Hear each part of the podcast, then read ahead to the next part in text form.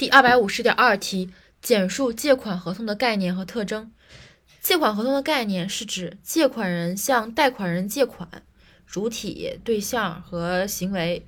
借款人向贷款人借款，呃，到期返还借款并支付利息的合同，非常的简洁明了。